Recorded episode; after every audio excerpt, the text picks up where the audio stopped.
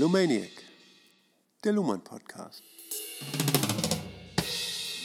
Willkommen zur 61. Folge. Mein Name ist Ulrike Sumpfleth. Und hier ist Joachim Feldkamp. Hallo. Ja, wir arbeiten uns voran im Text von Niklas Luhmann, Das Recht der Gesellschaft. Wir sind mittlerweile im sechsten Kapitel und stecken im dritten Abschnitt, der sehr lang und umfangreich ist. Und da starten wir auf der Seite 274 ganz oben. Aber zunächst einmal sollte uns Ulrike uns, glaube ich, abholen, wo wir da gerade sind. Eine kleine Zusammenfassung. Genau. Also wir sind ja immer noch auf der Spur Gibt es eine eigenständige Evolution des Rechts und wenn ja, wie ist sie zustande gekommen? Welche evolutionären Bedingungen wiederum haben ja, ja. Oh, ja. diesen Möglichkeiten zugrunde gelegen? Und wir hatten jetzt im vorherigen Abschnitt drei grundlegende Bedingungen herausgearbeitet. Das waren erstens die Erfindung des Verfahrens. Ja. ja ich halte das jetzt kurz. Mhm. Zweitens die Ausdifferenzierung einer juristischen, der juristischen Argumentation, ja. die selbstreferenziell wird und mhm. sich nur noch auf Recht bezieht. Ja. Und eben auch Bezüge auf Naturrecht, religiöses Recht abwählt genau. damit. Ja. Und drittens ähm, die Erfindung des Buchdrucks. Ja und dann in der Folge davon die, die Einbeziehung der Schrift genau, zunächst die, die und, dann, und dann der Buchdruck als nächste Phase, ne, weil das ist ja noch was anderes, mhm. ob man jetzt mit Skripten, die nur ganz spärlich verfügbar sind, ne, und da gibt es meistens nur ein Original. Und der Buchdruck schafft ganz andere Möglichkeiten der Verbreitung und das verändert natürlich, hat einen enormen Einfluss auf die Kommunikation, weil ja jetzt Wissen verfügbar ist. Ja, und durch die zunehmende Vertextlichung des Rechtswissens und auch der Urteilsfindung und Begründung ja. und der Argumentation, also ausdifferenziert sich das Rechtssystem äh, immer genau. mehr, immer stärker. Ja. Und genau. das wäre die Überleitung zu heute eigentlich. Ich denke mal, dass in dem heutigen Teil des Abschnitts eigentlich so der vierte ganz große Meilenstein jetzt noch kommt, und ja. zwar die Rechtsdogmatik als Auslöser darf für, für, eine, für weitere Möglichkeiten, die ja. sich jetzt bieten. Also ich finde, wir sollten auch nochmal an den, an den Kontext der Systemtheorie ganz klar anknüpfen, dass es nämlich um die Autopoiesis der Kommunikation im Rechtssystem gibt. Ne? Und kann sich die mhm. Kommunikation im Rechtssystem abgrenzen gegenüber dem äh, Gesellschaftssystem, das tut sie durch den Code alleine schon, ne? aber es muss noch ganz viel Arbeit geleistet werden an der Semantik des Rechts, um diese Kommunikation äh, richtig zu leiten und um diese Kommunikation erfolgreich führen zu können. Ne? Und dann spielt dieser Gedanke der Rechtsdogmatik, welche Funktion hat er in der Kommunikation dieses Systems ja, welche Relevanz? Ne? Wie kommt die Rechtsdogmatik da überhaupt zum Tragen, bei der Kommunikation zu helfen? Mhm. Ne? Ja, wir untersuchen die Evolution des Rechtssystems und, die Evol und das Rechtssystem lebt sozusagen. Also so muss man, äh, wir sehen das lebendige Rechtssystem, wie es atmet und äh, sich mhm. bewegt und äh, sich organisiert. Ja, das ist gut. Dann würde ich sagen, steigen wir heute, für heute ein. Ja. Ja? Weil der, dieser Absatz beginnt mit den Worten zusammenfassend. Ja, okay. Kann man jetzt Folgendes sagen und das ja. war jetzt ein bisschen der Einstieg in das vorherige. Genau. Ich lese auf Seite 274 und los geht's. Zusammenfassend kann man jetzt von einer auf begriffliche Systematik und geschichtliche Kohärenz achtenden Rechtsdogmatik sprechen. Dieses von der Fallpraxis abstrahierte Semantische Material bietet Möglichkeiten der Erörterung von Konstruktionsfragen. Man kann es benutzen, um nicht konstruierbare Entscheidungen abzulehnen, aber auch um Entscheidungen damit zu begründen, dass sie dem seit langem üblichen Begriffsgebrauch entsprechen. In vielen Fällen kommt es auf diese Weise zu einer allmählichen Ausdehnung der Tragweite begrifflich benennbarer Rechtsinstitute in einem typisch evolutionären Prozess der Abweichungsverstärkung. Aus kleinen, sich bewährenden Anfängen entstehen Einrichtungen von erheblicher Tragweite und deren Bedeutung ist dann, da sie zahllose Fallerfahrungen zusammenfassen, in der Form von Definitionen kaum noch zu beschreiben. Nur Praktiker verstehen ihre Relevanz. Mhm. Ja, ich gehe mal zurück an den Anfang. Ähm, es geht jetzt um zwei Begriffe hier. Begriffliche Systematik wird mhm. immer selbstverständlicher in einem Rechtssystem, das Verfahren, selbstreferenzielle Argumentation, schriftliche Texte zur Verfügung ja. hat. Und jetzt achtet man eben darauf, die eigenen Begrifflichkeiten zu systematisieren und gleichzeitig die eigene Rechtsgeschichte kohärent zu halten, also zusammenhängend ja, genau. zu halten. Das heißt, die Praxis liefert ein Material, ein semantisches Material und das Rechtssystem fragt jeweils bei der Problemlösung, ob, das, ob sie konstruierbar ist. Genau. Und wenn sie das nicht ist, gabelt sich die Entscheidungsmöglichkeit. Richtig. Einerseits kann man dann sagen, ja, dann müssen wir wohl was im Recht ändern bei der Variation, ja, oder bei der Selektion. Ähm, wir können diese, diese Variation ja nicht annehmen, weil das ist nicht, nicht konstruierbar, was die Problemlösung ist. Widerspricht mhm. der bisherigen Verfahrensweise, der bisherigen Recht. Also wenn es nicht konstruierbar ist. Genau, ne? wenn es nicht konstruierbar ist. Genau. Ne? Und andererseits, wenn es konstruierbar ist, dann ist es natürlich eine super Erklärungs also Rechtfertigung der eigenen Entscheidungen. Ja, dann genau. liegt sie vor, ist konsistent ja. und geschichtlich kohärent. Ja. Ich finde diesen Begriff ähm, Erörterung von Konstruktionsfragen, ne, mhm. ne, den finde ich sehr interessant, ne, denn es bildet sich ein semantisches Material im Laufe der Zeit heraus. Ne? Dieses semantische Material, das besteht vor allen Dingen in diesen Rechtsinstituten. Ne? Mhm. Das heißt also, dass man da äh, Begrifflichkeiten hat, wie das Eigentum. Mhm. Ne? Und um diesen Begriff des Eigentums darin kondensieren sich ganz viele rechtliche Verfahrensweisen, die dann zu einer gewissen Klarheit kommen, weil man, äh, weil man eine klare Vorstellung davon hat, was Eigentum im Recht bedeutet, ist das so ein Orientierungspunkt, auf den die Kommunikation zugeschnitten ist. Ja. Das meint er hier mit, mit Rechtsinstituten. Ne? Und diese Konstruktionsfrage ist nun, lässt sich der, der heutige Fall, den wir hier verhandeln, lässt sich der mit der rechtlichen Semantik konstruieren. Mhm, mit der bisherigen. Mit der bisherigen rechtlichen Semantik ja. konstruieren. Und, und wenn er äh, sich nicht darin äh, konstruieren lässt, dann wird ein gerichtliches Verfahren in der Regel abgelehnt, mhm. weil man so keine Handhabe hat. Ne? Oder man muss ihn besser konstruieren, ne? man muss vielleicht die Klage einfach nochmal neu formulieren. Das Verfahren wird nicht abgelehnt, aber die Argumentationsweise, nehme ich an. Das Verfahren findet ja dann trotzdem statt, aber eine bestimmte Argumentation wird dann nicht zugelassen. So würde ich das eher verstehen. Nee, ich glaube, das ganze Verfahren wird dann abgelehnt. Wenn, wenn die okay. Klage jetzt in, eine, in einem mhm. Sachverhalt besteht, für den, den, der in der Rechtssemantik gar nicht gegriffen mhm. werden kann, dann kann man darüber ja auch nicht verhandeln. Ja, hast ne? auch recht, ja. Und dann, mhm. äh, dann würde eine Klage abgelehnt werden, wahrscheinlich vom mhm. Gericht, ne? wenn man die mhm. dann beim Gericht einreichen würde. So, und jetzt Genau, also ich wollte noch kurz anmerken, mit Rechtsinstituten, er hatte noch eine Fußnote, da verweist er auf ein Beispiel Haftungsrecht. Ja. Wäre auch ein Rechtsinstitut. Ja. Also das ist ganz abstrakt gemeint. Man könnte auch sagen, eine, eine Welt, eine, eine bestimmte, ein bestimmter Bereich des ja. Rechts ist ein, bildet ein Rechtsinstitut. Ja, ne? genau. Ich habe auch nochmal nachgeschlagen und ich habe noch ein anderes Beispiel gefunden und zum Beispiel Liebhaberei. Ne? Wenn ja. man ein, ein Gewerbe betreibt, was keine Gewinne erwirtschaftet, ja, erscheint zunächst mal legitim, aber das hat ja gewisse Folgen. Mhm. Ne? Denn äh, zum Beispiel bei der steuerlichen Behandlung genau. ne, kann man dabei Vorteile in Anspruch nehmen, weil man ja keine Gewinne hat. Ne? Kenne ich auch welche, die das fleißig gemacht haben. Diese Fotografie in den 90er Jahren. Ja. Bis es dann als Liebhaberei aufgeflog. Ja, genau. teuren Apparate. Richtig, genau. Das ist ein gutes Beispiel. Ne?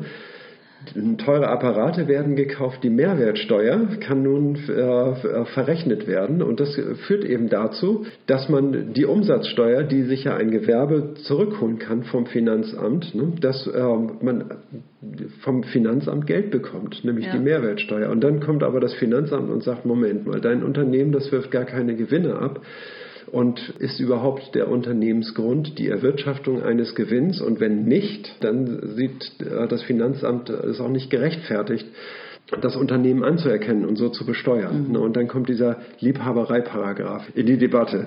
Das auf jeden Fall Liebhaberei ist ein Rechtsinstitut, aber es ist nicht klar definiert, was damit gemeint ist. Ne? Das Finanzamt bringt es erstmal so an und zahlt nicht. Ne? Und wenn man was dagegen hat, dann muss man zum Gericht und äh, Klage einreichen und das, und das ablehnen. Mhm. Ja, das ist ja eine gute Überleitung zu dem, wie es hier weitergeht. Ne? Er sagt ja, also das ist der Tropfen, der äh, in einen stillen See fällt und also immer größere konzentrische Kreise zu bilden beginnt. Ne? Mhm. Also mit einer kleinen Abweichung beginnt es eventuell und im Moment in dem eine Abweichung passiert, ist ja, sind ja deren Folgen für niemanden absehbar. Richtig. Die zukünftigen Folgen.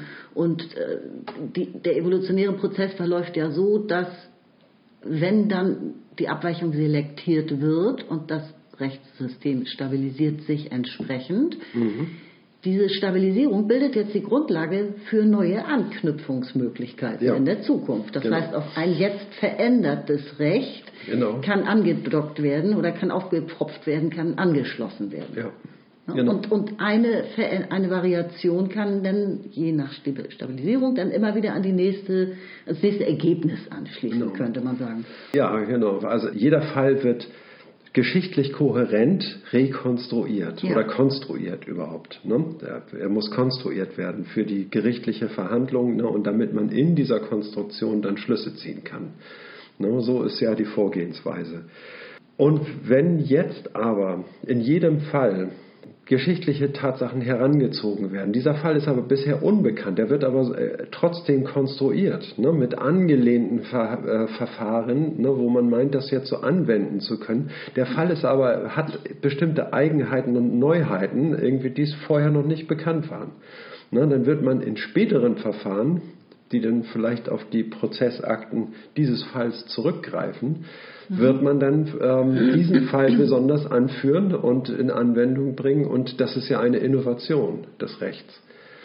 Und jetzt ist es auch so, dass diese, diese Rechtsinstitute, die sich dort bilden, die werden vor Gericht zwar besprochen, aber sie lassen sich nur ganz schwer definieren. Also mhm. wenn man sie genau definieren wollte, dann müsste man alle Prozessakten lesen, in denen dieser Begriff zum Tragen gekommen ist. Ne? Mhm. Und diesen Durchblick, den haben natürlich nur Praktiker, die ständig im Gericht sind und die jedes Verfahren mitbekommen, vielleicht noch andere Fälle mitverfolgen. Ne? Nur die haben eigentlich den Durchblick. Und alle anderen verlieren dabei bei dieser Praxis bis in den Boden unter den Füßen. Mhm. Ne? Die Digitalisierung dürfte an diesem Punkt ja auch einiges geändert haben, ne? weil man heute natürlich vielleicht da recherchieren kann, ja. als damals in diesen Anfängen. Also ja. heute kannst du auch äh, sonst früher überhaupt nicht zugängliche Akten dir besorgen oder Einsichten gewinnen. Also vorausgesetzt, sie wurden digitalisiert ja. natürlich und sind dann durchsuchbar geworden. Mhm. Ne? Und ein, ein Punkt fiel mir auch noch ein, und zwar, ich glaube, wir haben diesen schönen, hübschen Begriff Abweichungsverstärkung noch nicht genug gelobt, oder? Also das, so nennt Luhmann das hier, ja. dass aus einem kleinen, einer kleinen Variation dass das immer mehr Variationen ermöglicht genau. durch die Anschlussmöglichkeit. Durch eine einmalig eingefügte Unterscheidung, die aber stichhaltig ist für mhm. die Kommunikation. Ne?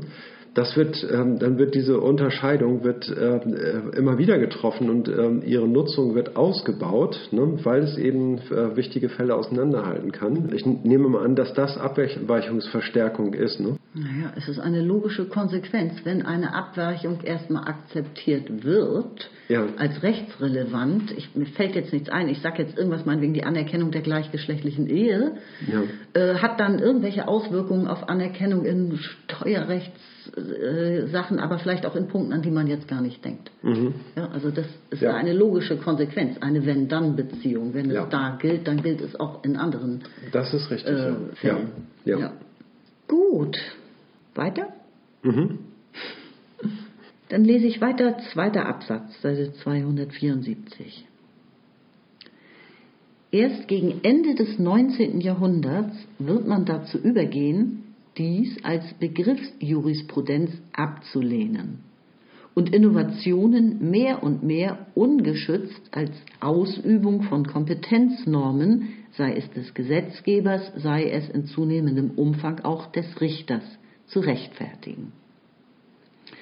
Das allgemeine Instrument des Unterscheidens kann nun sehr viel freier gehandhabt werden, mit erheblichen Auswirkungen allerdings auf das, was sich daraufhin an rechtlicher Semantik mit Programmfunktionen ablagert.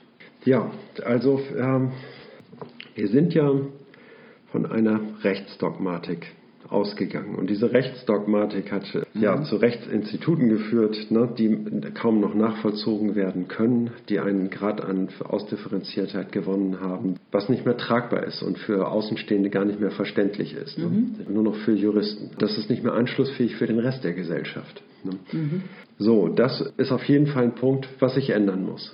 Von dieser Rechtsdogmatik muss man äh, die notwendigen Schlüsse ziehen ne, und, und äh, zu einem freieren Umgang mit Innovation um. Woraus ergibt sich diese Rechtsdogmatik? Weil man sich eigentlich der, ähm, der Statik dieses Systems verpflichtet. Mhm. Ne, wenn man sagt, irgendwie das also mhm. die ähm, am Ende berufen wir uns auf Geltungsquellen wie zum Beispiel die Religion und auf, auf, auf göttliches Recht, ne, dann äh, wird damit eine, eine Statik äh, unterstellt, die, äh, auf die man sich immer weiter berufen muss. Ne? Und eine wirkliche Innovation, die auch als solche auftritt und nicht als eine, ja, wie soll man sagen, eine Neuerung, die sich aus erneuten, erneuten Interpretationen von etwas Alten ergeben. Ne?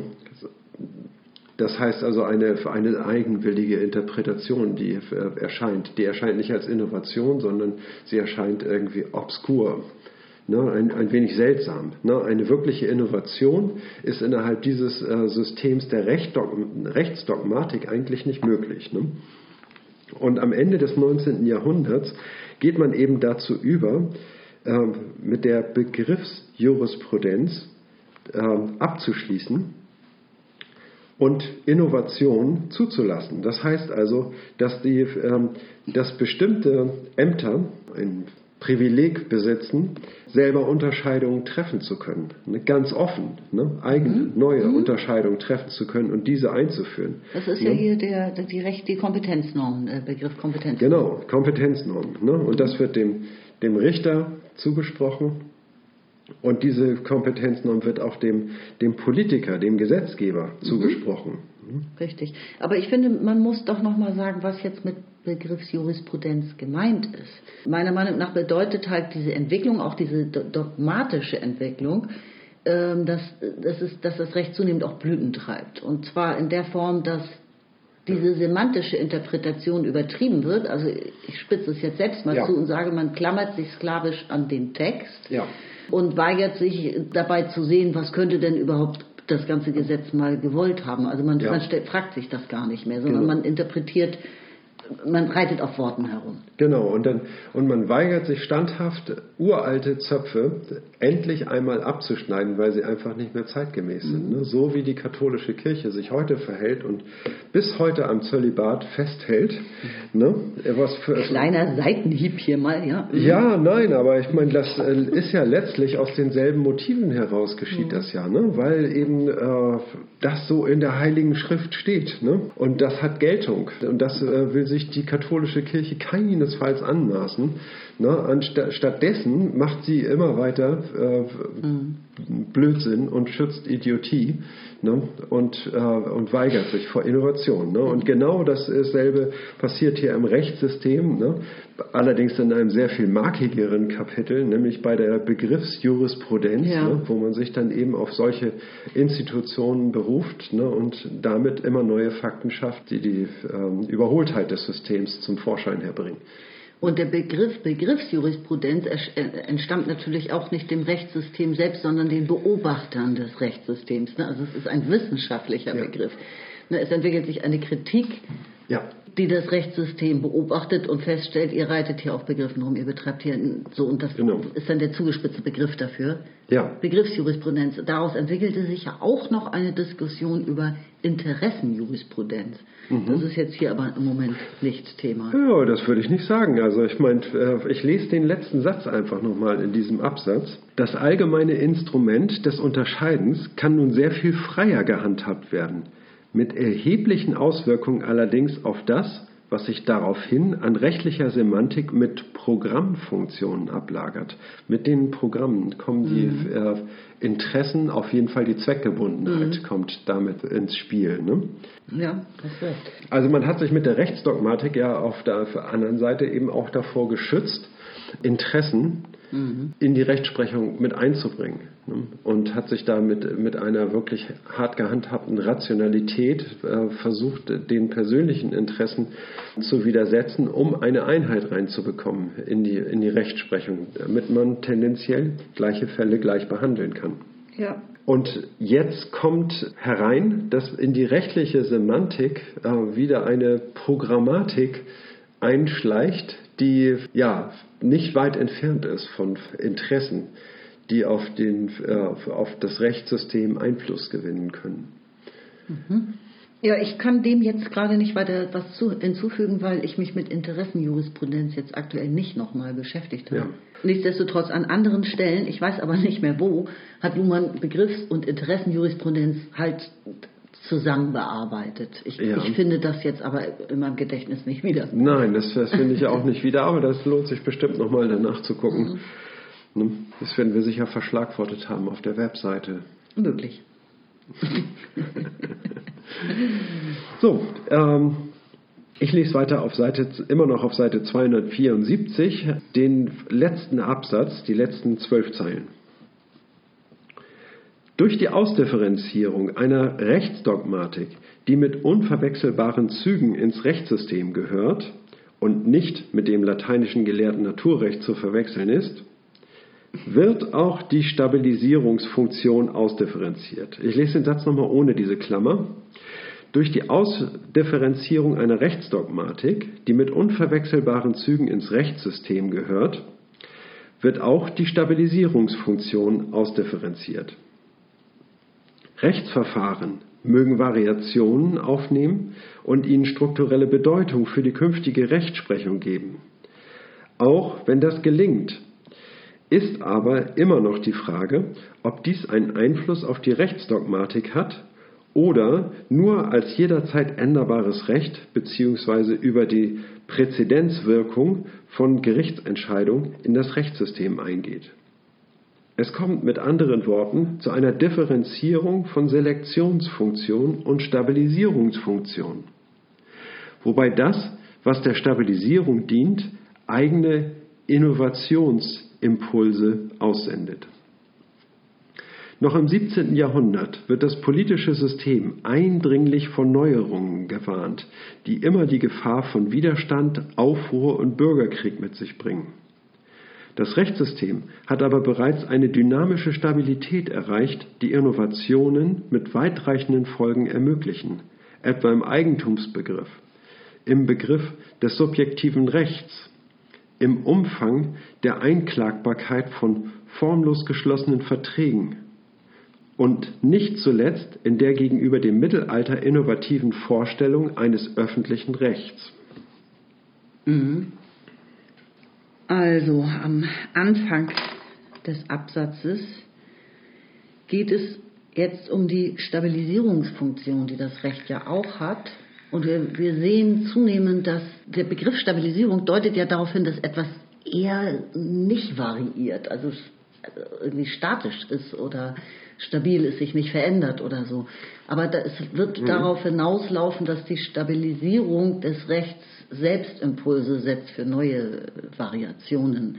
Zunächst sagt er, dass Rechtsdogmatik differenziert sich aus und damit differenziert sich auch die Stabilisierungsfunktion aus, die das Recht hat. Genau. Die das Recht um seiner, um seiner Autopoesis willen natürlich auch erhalten will. Ja.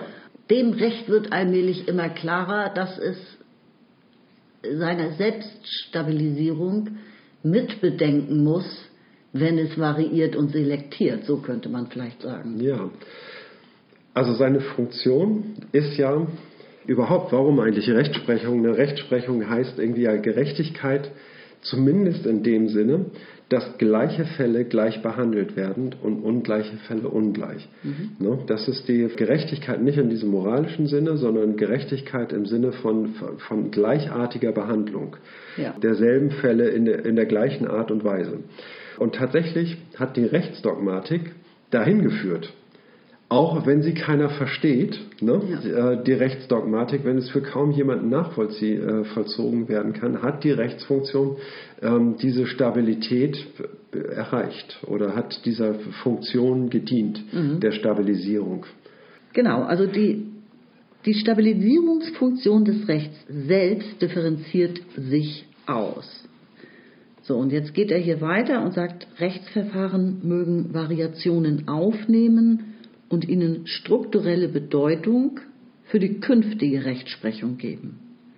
Aber dann ist es immer noch die Frage, ob das, worauf hat das jetzt einen Einfluss? Auf die Rechtsdogmatik selbst oder nur auf ein jederzeit änderbares ja. Recht? Fließt das überhaupt in die Dogmatik zurück? Ist mhm. das rückgekoppelt? Ja. Oder wird es nur bei der nächsten Entscheidung einmal kurz. Präzedenzwirkung, ja. genau. Ja. Ne? Also er sagt, es kommt zu einer Differenzierung von Selektion und Stabilisierungsfunktion. Ja. Und dann kommt dieser entscheidende Satz, wobei das, was der Stabilisierung dient, eigene Innovationsimpulse aussendet. Ja. Durch die Anschlussmöglichkeit, so verstehe ja. ich das. Naja, die Stabilisierung signalisiert ja, dass es eine, äh, einen instabilen Zustand gibt, der zunehmend stabilisiert werden muss. Es kommen neue Differenzen in die Verhandlungen ein. Ne? Das, jeder Fall wird sorgfältig konstruiert ne? und seine Besonderheiten aber gegenüber äh, den vorangegangenen Fällen, die werden abgesondert und möglicherweise zu einem späteren Zeitpunkt doch noch mit aufgenommen ne? und in die Verhandlungen eingebracht durch neue Differenzierungsformen, ne? die, ähm, die dann innovativ sind. Jetzt ist die Frage, werden diese Differenzierungsformen in die Rechtsdogmatik übertragen? Ne? Haben sie eine, eine Rückwirkung auf die Rechtsdogmatik und mhm. verändern sie äh, dort in, in dem reinen Diskurs über die Rechtsdogmatik etwas ne? Mhm. mit neuen Vorstellungen, ne? die eben auf neuen Differenzierungsformen begründen? Oder verbleiben sie einfach nur auf dieser Fallebene mhm. und haben eine indirekte Wirkung, ne? die keinen Einfluss auf die Rechtsdogmatik hat? Ja. Ne? Diese beiden ähm, Wirkungsweisen sind beide innovativ, würde ich sagen, ne? bringen eine neue, freiere Umgangsform auf jeden Fall hervor, wenn es auf der Ebene der Präzedenzfälle bleibt. Ne? Ne? Oder eben eine tiefer ergreifende Wirkung mhm. Ne? ja, auf die Rechtsdogmatik. Mhm. Okay. Also er schildert hier wieder den, den Unterschied zum 17. Jahrhundert. Ja. Da war jede also jede rechtliche Änderung wurde, glaube ich, gefürchtet, als das könnte einen Aufstand geben. Genau. Ne? Also man hat Veränderung gescheut. Ja. Das Rechtssystem hat aber bereits eine dynamische Stabilität erreicht. Während man davor gewarnt hat, den Gesetzgeber mhm. vor, ähm, vor Änderungen der Gesetzgebung, mhm. ne, hat das äh, Rechtssystem selber schon eine dynamische Stabilität gewonnen ne? und hat ja. irgendwie damit hat schon große Erfolge mhm. mit dem Eigentumsbegriff oder mit dem subjektiven Recht oder mit der Einklagbarkeit von formlos geschlossenen Verträgen mhm. gewonnen. Ja. Wenn Luhmann den Service geleistet hätte, überall immer eine Jahreszahl hinterzuschreiben, wäre ich viel weiter gekommen in meinem Leben. Gut, aber das haben wir jetzt, glaube ich, hingekriegt. Alles klar. Dann lese ich weiter. Der ist lang, den machen wir, äh, den unterteilen wir. Genau. Also, Seite 275. Nur über eine ausgearbeitete Rechtsdogmatik kann die Stabilisierung und Restabilisierung des Rechts von der einfachen und dann zumeist religiös begründeten Geltung bestimmter Normen auf deren Konsistenz verlagert werden. Die Dogmatik garantiert, dass das Rechtssystem sich in seiner eigenen Veränderung als System bewährt. Man hat deshalb auch von systematischer Methode gesprochen. Dabei darf jedoch nicht verkannt werden, dass dies keine Reflexion der Einheit des Systems, keine Orientierung an dem Gesamtsinn des Systems im System erfordert, sondern nur das Bemühen um konsistente Lösung ähnlicher Fallprobleme. Jawohl. Also wir sehen die Funktion der Rechtsdogmatik. Ne? Nur über diese ausgearbeitete Rechtsdogmatik ist eigentlich, eigentlich die Stabilisierung und Restabilisierung des Rechts erfolgt. Also Luhmann sagt, nur über die Rechtsdogmatik gelingt es, ein Rechtssystem zu stabilisieren, indem man sich auf eine bestimmte Geltung beruft, aber dann führt man ab dem 19. Jahrhundert Konsistenzerwägung, die Konsistenz äh, als Prämisse in das Rechtssystem ein. Mhm. Und wenn man Konsistenz einfordert, dann geht das konform eigentlich mit der, mit der Rechtsdogmatik. Denn die Rechtsdogmatik kann nach wie vor volle Geltung beanspruchen. Ne, aber wenn es um Konsistenz geht mhm. ne, und nicht mehr um die Geltung, wie sie aus der Rechtsquelle herrührt, ne, dann ist Innovation legitim. Wenn es, äh, wenn es darum geht, eine Konstanz aufrechtzuerhalten und letztlich dann auch die Geltungsansprüche der, äh, der Rechtsdogmatik damit zu schützen, könnte man sagen. Auf diese Art und Weise durch die Verlagerung von Geltung auf Konsistenz. Ne? Ja, definitiv. Ne? Religiöser Geltung vor allem, also religiös begründete Normen. Ja. Die Verlagerung von religiösen Normen auf rechtliche Konsistenz. So würde ich die beiden Adjektive davor schieben. Nochmal. Genau, ja. Ne, das ist ja gerade der Trick. Also ich denke mal, das Religionssystem hat, darüber haben wir schon mal gesprochen, eigentlich die ganzen Voraussetzungen dafür geschaffen, ja. dass man überhaupt geistreiche Gedanken entwickeln konnte, dass man diskutieren konnte, dass man etwas in Frage stellen konnte, dass man argumentieren lernen ja. konnte. Ja. Und äh, der Trick bestand dann darin, irgendwann von der religiösen Quelle weg äh, oder Geltung, die mhm. Quelle wegzugehen ja. und das auf rein rechtliche äh, Normen zu verlagern. Auf rechtliche Normen zu verlagern. Ne?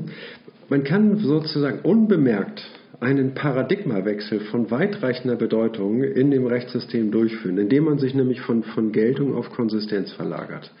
Ne? Das heißt also, alle semantischen. Ressourcen haben nach wie vor Gültigkeit, ne? aber äh, die Herleitung ist nicht mehr äh, zwingend erforderlich aus der, einer, einer Rechtsquelle, mhm. sondern ähm, eine Herleitung äh, folgt einer, einer Logik. Mhm. Und zwar der Logik konsistente Entscheidungen treffen zu wollen.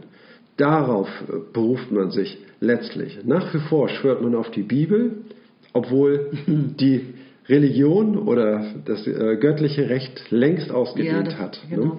Gut. Ich gucke zurück in den Text. Ähm, genau, er sagt hier, diese Dogmatik hat dann dazu geführt, dass das Rechtssystem sich in seiner eigenen Veränderung als System bewährt. Ja. Also jetzt haben wir doch so ein bisschen, so können wir so einen Haken machen, so langsam geht es in Richtung operativ geschlossenes, autonomes, sich selbst reproduzierendes genau. Funktionssystem. Es reproduziert sich zunehmend als System, das Recht, genau. und hat diesen Systemgedanken noch gar nicht. Es ist sich seiner Einheit gar nicht bewusst. Mhm. Na, es will ganz pragmatisch Fälle lösen ja. und das gerne mit diesen, diesen konsistenten Begründungen, mit Kohärenz aber dass, dass sich dabei ein System entwickelt, das kann man ja als Ganzes noch gar nicht sehen. Richtig. Mitten im, im, im Prozess, genau. in der Evolution steckend. Durch die Rechtsdogmatik ist es zum ersten Mal möglich, ganz richtig, genau wie du gesagt hast, die rechtliche Kommunikation als ein geschlossenes System zu betrachten, weil sie nämlich nicht nur den Code verwendet, was ja schon einmal für eine gewisse Geschlossenheit, aber bloß formaler Art äh, mhm. ist, ne, aber es bilden sich semantische Strukturen, und wie man in diesem System operiert, ist, ist eben abhängig von diesen Strukturen, ne, wie bestimmte Begriffe aufeinander zu beziehen sind und welches Urteil daraus folgen muss. Ne? Und das ist der äh, Gegenstand. So wird verhandelt. Ne? Und man muss sich innerhalb dieser Semantik auch bewegen ne? und dann das Ziel verfolgen, de, äh, den Code anzuwenden, eben Recht oder Unrecht. Und das alles in der ne? Form eines Verfahrens, das, Richtig, ja. Also, in der, in der ja. Form des Verfahrens. Ne, man kann aber auch außerhalb, also die Rechtsanwälte können auch vor dem Verfahren und nach dem Verfahren diesen Fall diskutieren mit, ähm, mit den rechtlichen Mitteln, mit denselben Argumenten, wie auch vor Gericht verhandelt wird. Ne? Und ähm, das ist durchaus denkbar, nur hat es eben nicht diese Wirkung ne? ja. wie, eine, wie ein richterliches Urteil. Aber diese Kommunikation wenn man sie betreibt, ist sie äh, ja, gültige Kommunikation mhm. innerhalb des Rechtssystems. Ne? Mir schoss neulich tatsächlich auch mal durch den Kopf, dass dieses Verfahren dem politischen System auch vielleicht gut getan hätte. Wahrscheinlich würde es das System zu sehr verlangsamen. Das aber Politik äh, Ja. versteht ja das Gleiche mit, anderen, mit einem anderen Code. ne? Nee, ja, aber nicht das Gleiche. Das politische System hat ja bei seiner Entscheidungsfindung kein vergleichbares Verfahren und schreibt sich nicht selbst normativ vor, wie es zu seiner Entscheidung kommt. Und Mhm. Ja. äh, manchmal denke ich, das wäre gar nicht so schlecht gewesen, wenn ich mir angucke, was für ein Lobbyismus abläuft. Ja. Bei der Beeinflussung von Abgeordneten, wie beschaffen die sich Informationen, Mhm. auf welcher Grundlage treffen sie ihre Entscheidungen. Es gibt keine Regeln, keine Vorschriften vergleichbar Genau. dem Rechtssystem. Jeder Fehler kann wiederholt werden. Ja, genau. Und, und da liegen wir ungefähr im Verhältnis 80 zu 1 oder Mhm. so, was äh, den Einfluss von Interessengruppen betrifft. Richtig. Also der, der 80 für die Industrie und ein, das war das Beispiel Andreas Scheuer, ja, aber Ja. und ein, ein Vertreter des, eines Umweltverbandes wurde dann getroffen in einer Legislaturperiode. Ganz recht. Ne, und da bei so einem Missverhältnis, was aber auch die äh, Wissenschaft bestätigt, das als eigentlich so ungefähren Normalfall, ähm, also ungefähr vielleicht 10 Prozent stammt nicht aus der Industrie an, an Beratungsleistung ja, und Informationsbeschaffung. Bei so einem Missverhältnis frage ich mich dann wirklich, warum gibt es kein Verfahren, das Abgeordnete dazu nötigt, Ja, äh, also ein, sich auch anders zu bilden? ein Prüfungsverfahren, ne? ob die Zwecksetzung, die man mit einem bestimmten politischen Programm verfolgt, ne? sich durch wissenschaftliche Untersuchungen äh, begründen und belegen lässt ne? und, und deren Wirksamkeit nachweisen lässt. Jubel, Ne? Genau, also eine Rückbindung an wissenschaftliche Erkenntnisse, die ja äh, durchaus Wissenswertes äh, über diese Genau. äh, Sachverhalte. Also so- sowas würde gut tun. Ne? Es gibt ja den wissenschaftlichen. Dienst, wenn ich das mal erwähnen darf, aber es gibt ja keine Vorschrift, ihn zu nutzen. Richtig, genau. Oder daraus schlau zu werden. Oder vor allem sich in der Argumentation darauf zu beziehen. Richtig. All das kann Ja. ignoriert werden. Und deswegen meinte ich, äh, dachte ich neulich, verdammt, ähm, im, politischen System fehlt eigentlich eine vergleichbare Selbstmaßregelungs-, äh, Beobachtungs-, Reflexionsleistung, wie auch immer. Genau, und, und in den Parlamenten, da schmeißt man sich ja heute irgendwie gegenseitig irgendwie nur Sachen an den Kopf ne, und, und macht sich äh, gegenseitig äh, schwere Vorwürfe. Ne. Auch diese Argumentationspraxis müsste, sage ich mal, auf eine äh, Praxis äh, geändert werden, wo man seine, äh, seine Beiträge, die man bringt, natürlich in einer angemessenen Form ne, und dann eben auch, äh, die sich eben auch durch wissenschaftliches Wissen belegen lässt. Ne. Es sind Showkämpfe, weil sie wissen, dass sie gefilmt werden sozusagen, aber eben überhaupt nicht so scharf reglementiert das Verfahren, wie man argumentiert, wie bei einem Prozess zum Beispiel. Wenn es sofort heißt Einspruch, so das darf so darf es nicht argumentiert werden oder so, Ja. das ist unzulässig. Im politischen System ist es alles zulässig, Ja. jeder Schmutz. Genau. Äh, Einer kippt den Kübel über den anderen und dann ist die Argumentation vorbei. Naja. Wie hast du das eben genannt? Es sind Showkämpfe. Ja, Showkämpfe. Das, das äh, ist ganz richtig. Es ist eine, eine simulierte Debatte. Genau. Ne? Ja, wir weichen jetzt fürchterlich ab. Wir weichen fürchterlich ab, Ja. aber ich gebe dir vollkommen recht, dass das äh, hat weitreichende, hätte reich, weitreichende Konsequenzen für die Politik, wenn man da eben auch solch eine äh, Systematik der Entscheidungsfindung ähm, einführen würde, die sehr viel stärker rückbindet an eine Dogmatik, ne, die sich langsam weiterentwickelt ne, und sorgsam behandelt wird, irgendwie in einer ja sehr auf Konsistenz äh, orientierten Ja. Gesetzgebung. Genau. Naja. Ja, ich habe, glaube So ich, meinen Satz gerade verbastelt, aber ich glaube, alle haben verstanden, worum es geht. Machen wir weiter konsistent in der Interpretation dieses Buches. Du bist dran. Seite- Überliefertes, ne? Da geht's Genau, weiter. Ja. Seite 275 ganz unten und dann schnell umgeblättert. Genau. Ich lese vor. Überliefertes ebenso wie geändertes Recht gilt, wenn es im Kontext benachbarter Rechtsvorstellungen haltbar ist. Als Indiz der Konsistenz dient dann die dogmatische Konstruierbarkeit von Problemlösungen. Das wiederum macht es möglich, Nichtkonstruierbarkeiten zu erkennen und es als Problem wahrzunehmen, wenn das Resultat einen veränderten Rechtsgefühl bzw. dem geschulten Blick für akzeptable Falllösungen widerspricht. Gerade eine Rechtsdogmatik oder ihr entsprechend ein, eine breit ausgearbeitete Kenntnis der Ratio Decidendi in einer Vielzahl von Gerichtsentscheidungen ermöglichen es, Defekte wahrzunehmen und nicht immer erfolgreich nach besseren Konstruktionsmöglichkeiten zu suchen.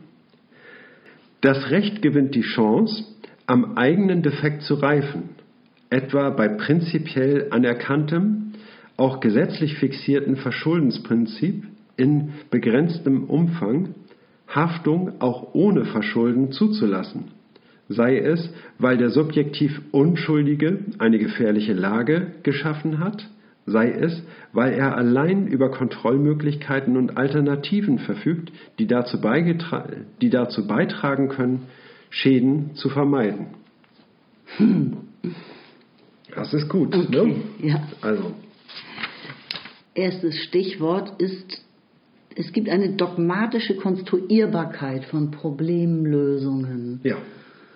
Also das Dogma sagt, dass die Problemlösung muss konstruierbar sein, konsistent ja. sein. Das, genau. Und das ist dann das Merkmal, das Indiz für Konsistenz. Genau. In der äh, Sprache des Rechts äh, nachbildbar sein. Genau. Konstruierbar sein. Und genau das eröffnet eben zwei Möglichkeiten, nämlich einerseits natürlich schnell zu erkennen, ha, das war, ist nicht konstruierbar, hier liegt ein Fehler vor. Richtig aber gleichzeitig die Möglichkeit, ja, sich selbst zu korrigieren und aus Fehlern zu lernen und zu erkennen, wo das Recht nachbessern muss, wo es, wo ja. es sich verändern muss.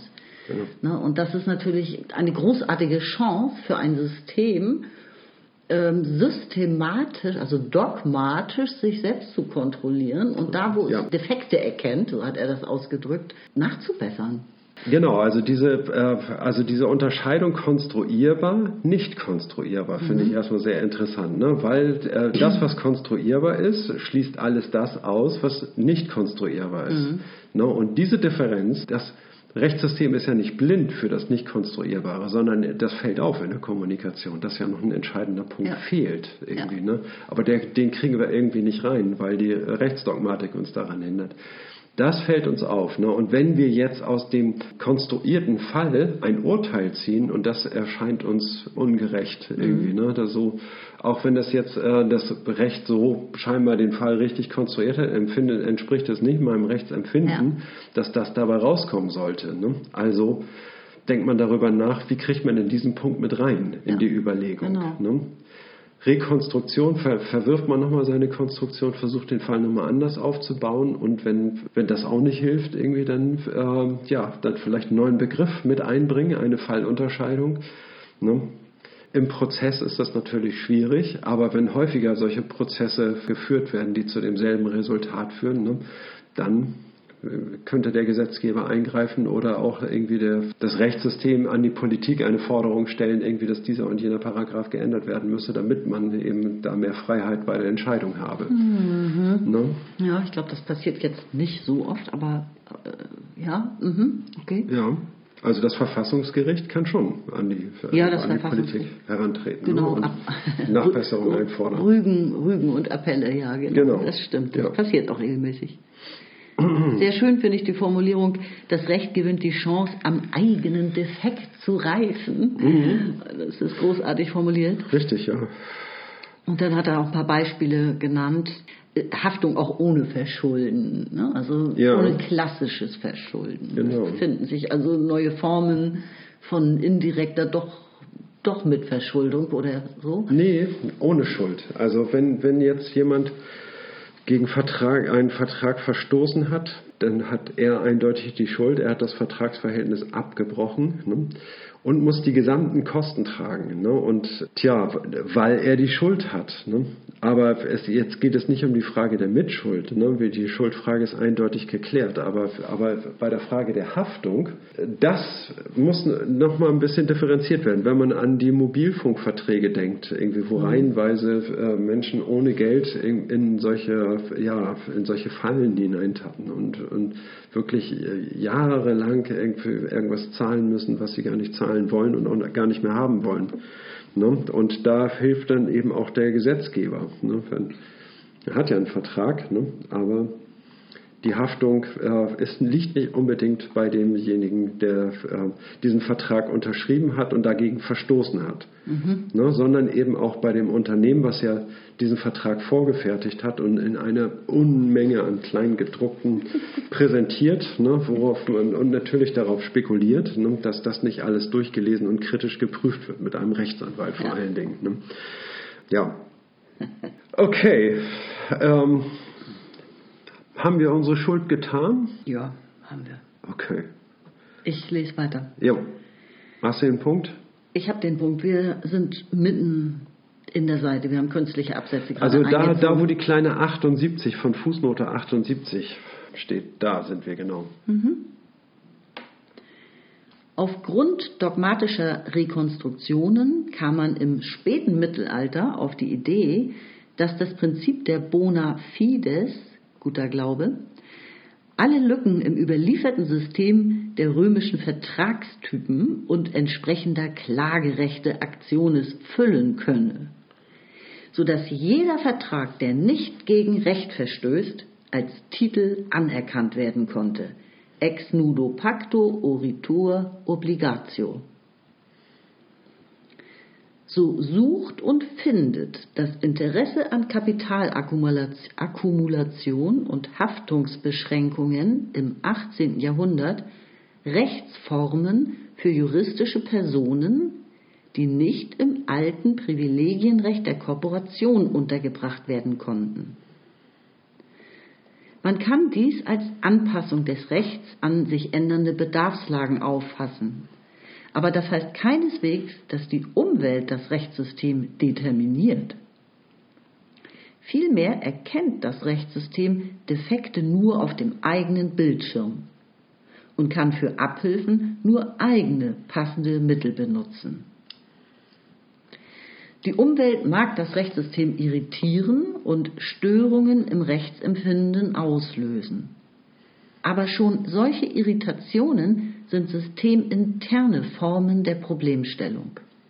Und die Lösungen sind natürlich an das gebunden, was man im Rahmen des geltenden Rechts konstruieren zu können glaubt. Ja. Also, Luhmann schreibt, aufgrund dogmatischer Rekonstruktionen kam man im späten Mittelalter auf die Idee, das Prinzip der bona fides alle Lücken im überlieferten System der römischen Vertragstypen und entsprechender Klagerechte füllen könne, so dass jeder Vertrag, der nicht gegen Recht verstößt, als Titel anerkannt werden konnte. Hm. Ex nido, äh, nudo. Oh, ex nudo, pacto, oritur, obligatio. So, da haben wir jetzt erstmal zwei lateinische Begriffe, nämlich das Prinzip der bona fides, und das wird übersetzt mit äh, das Prinzip nach Treu und Glauben. Mhm.